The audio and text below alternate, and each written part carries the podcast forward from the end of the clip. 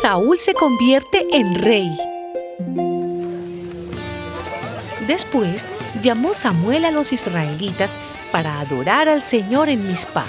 Allí les dijo, El Señor Dios de Israel dice, Yo saqué de Egipto a ustedes los israelitas y los libré del poder de los egipcios y de todos los reinos que los oprimían.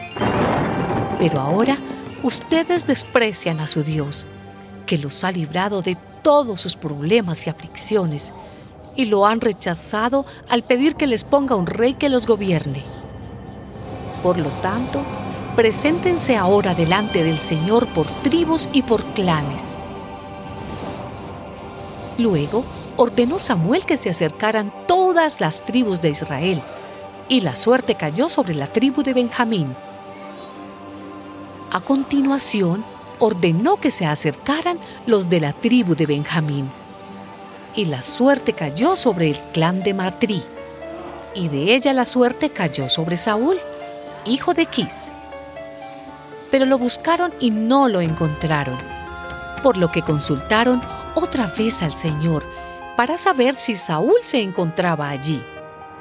Y el Señor respondió que Saúl ya estaba allí y que se había escondido entre el equipaje.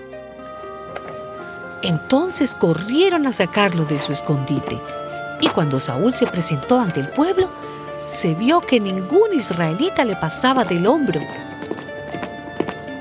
Samuel preguntó a todos, ¿Ya vieron al que el Señor ha escogido como rey?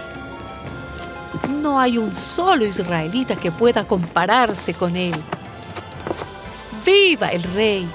respondieron los israelitas.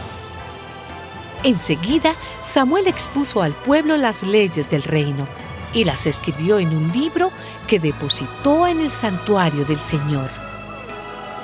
Después, Samuel ordenó a todos que volvieran a sus casas.